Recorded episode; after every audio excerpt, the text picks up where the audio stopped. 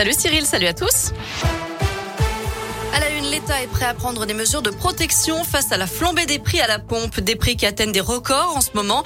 Mais selon Gabriel Attal, le porte-parole du gouvernement, ces marges de manœuvre en dehors de l'arme fiscale sont réduites. Je rappelle que la semaine dernière, le litre de gazole valait en moyenne 1,53€, record historique. Le super samplon 98, lui, a atteint 1,63€, du jamais vu depuis près de 10 ans.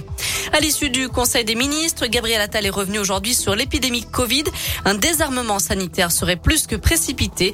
Le risque de reprise de l'épidémie n'est pas négligeable selon lui. Un peu plus tôt ce matin, c'est Olivier Véran, le ministre de la Santé, qui appelait à la vigilance. Nous n'avons pas encore éradiqué le virus, dit-il. Par conséquent, le gouvernement veut prolonger l'état d'urgence jusqu'à l'été prochain et donc se donner la possibilité de recourir au pass sanitaire jusqu'en juillet 2022 au lieu de mi-novembre. Le projet de loi a été présenté matin en Conseil des ministres. Dans l'actu de la région, on vient d'apprendre la mort de l'artiste stéphanois Pierre Pinoncelli, euh, connu pour son extravagance et sa provocation. Il avait notamment aspergé d'encre André Malraux lorsqu'il était ministre. Il a dégradé une œuvre de Marcel Duchamp et s'était coupé le doigt avec une hache en hommage à Ingrid Betancourt. Selon le progrès, Pierre Pinoncelli s'est éteint samedi à l'âge de 92 ans.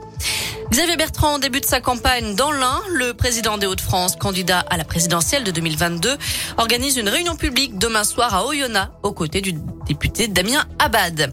Toujours aucune nouvelle de Daryl, cet adolescent de 14 ans disparu depuis ce week-end dans le quartier de Tarentaise à Saint-Etienne. La police a lancé un appel à témoins. On vous a mis sa photo et toutes les infos sur l'appli Radoscoop et radoscoop.com.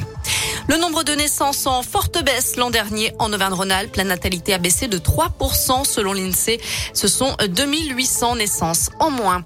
Et puis on en sait un peu plus sur les bébé box, ces boîtes qui seront distribuées aux parents à la maternité dès le mois de février. L'idée étant de véhiculer des messages de prévention. Cette bébé box contiendra notamment une gigoteuse, l'occasion d'expliquer comment coucher bébé pour éviter tout accident. Un album aussi pour sensibiliser les parents à l'importance de l'éveil artistique et culturel du nourrisson. Un savon pour promouvoir les produits naturels et alerter sur les perturbateurs endocriniens et les produits chimiques. Et le tout sera glissé dans un sac en bandoulière pour inviter les parents à faire du sport ou des activités à l'extérieur. En terminant justement, on félicite Jérôme et Lucille, le couple chouchou de l'amour et dans le pré saison 15, qui a accueilli une petite fille cette semaine.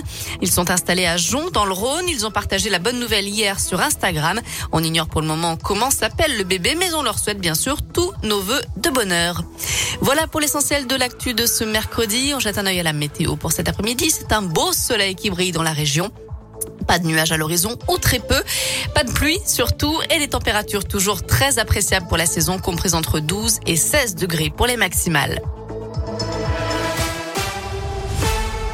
Merci.